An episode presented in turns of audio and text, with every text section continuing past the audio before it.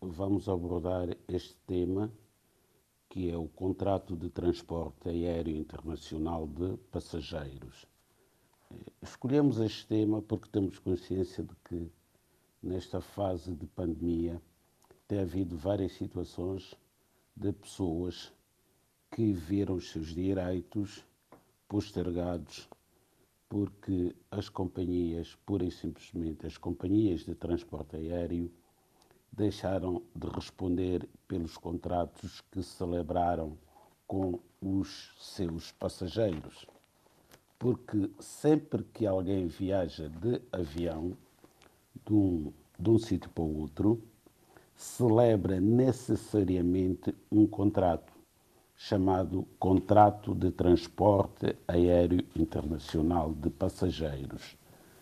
Há uma definição legal para este contrato que vem dizer que o contrato de transporte aéreo de passageiros é o contrato pelo qual uma entidade se obriga a transportar um indivíduo, neste caso o passageiro, e sua bagagem de um lugar para o outro utilizando uma aeronave.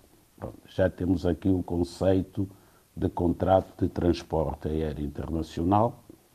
Daí que tenhamos dito logo de início que sempre que alguém compra uma passagem de avião para viajar, celebra um contrato de transporte aéreo internacional.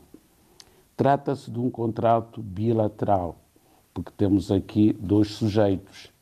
Temos, por um lado, o passageiro, que adquire a passagem, e, por outro lado, temos a companhia aérea, que se prontifica a prestar um serviço de transporte aéreo de passageiros e respectiva bagagem.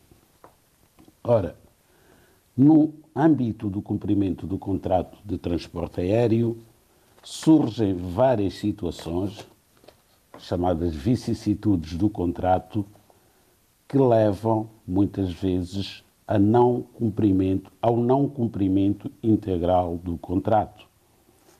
Essas situações são diversas e podemos sintetizar as mais frequentes, começando pelo atraso do voo.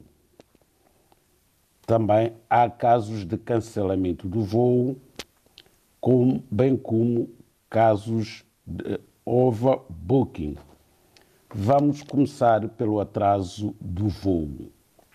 A lei entende que sempre que houver atraso do voo, o passageiro tem direito a receber assistência por parte da companhia que deve disponibilizar, nomeadamente, chamadas telefónicas ou mensagens por correio eletrónico, bebidas, refeição, alojamento ou transporte para o local de alojamento.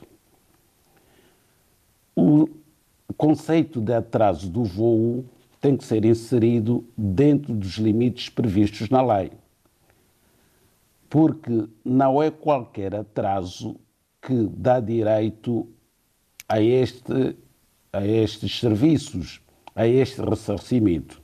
A lei entende que considera-se atraso relevante duas horas de atraso, portanto, se a viagem for uma viagem até 1500 km.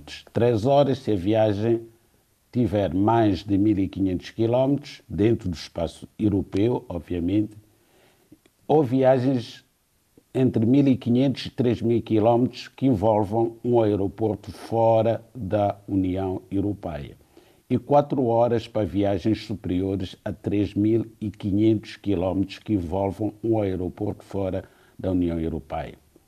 Se o passageiro chegar ao seu destino com um atraso de 3 horas ou mais, tem direito a uma indemnização entre 250 euros e 600 euros. Portanto, os passageiros, do modo geral, desconhecem este direito que lhes assiste de, à chegada ao destino, se o atraso for igual ou superior a 3 horas, podem reclamar à chegada uma indemnização entre 250 e 600 euros. Também nós sabemos que há casos em que a companhia vende mais bilhetes do que os lugares disponíveis, portanto, as reservas são superiores aos lugares do avião. É aquilo que se considera o overbooking. Quando isto acontece, o passageiro, alguns passageiros, ficam em terra, não conseguem viajar. Pelo que a lei considera que o passageiro que ficar em terra contra a sua vontade por causa do overbooking pode optar por ser reembolsado e regressar ao local de partida ou ser encaminhado para o destino. Terá ainda direito a uma indemnização entre 250 e 600 euros consoante as características do voo. Estes valores podem ser reduzidos à metade caso chegue ao destino previsto apenas algumas horas depois do inicialmente previsto no horário do voo. Nos casos de cancelamento, que são muito frequentes em Portugal, sobretudo nas companhias low cost, o que é que acontece quando o voo é cancelado? Quando o voo é cancelado, o passageiro tem direito a uma indemnização idêntica àquela que é oferecida quando lhe é recusado o embarque. Assim não acontece apenas quando o cancelamento, quando for informado do cancelamento, pelo menos 14 dias antes do voo ou entre 7 e 14 dias e lhe for oferecida viagem que lhe permitisse partir até duas horas antes da hora prevista e chegar até quatro horas depois da hora programada, ou menos de sete dias antes, mas ter-lhe sido disponibilizada uma viagem que permitisse partir até uma hora antes da hora prevista e chegar ao destino duas horas depois do previsto. Portanto, mas atenção que há casos em que a companhia aérea não é responsável quer pelo atraso, quer pelo cancelamento. Quando assim ocorre, o passageiro não tem direito a qualquer indemnização. Quais são esses casos? A lei considera que são casos em que se verificam circunstâncias extraordinárias. O que é que são circunstâncias extraordinárias? Considera-se circunstâncias extraordinárias, por exemplo, mau tempo, riscos de segurança, agitação política e greve.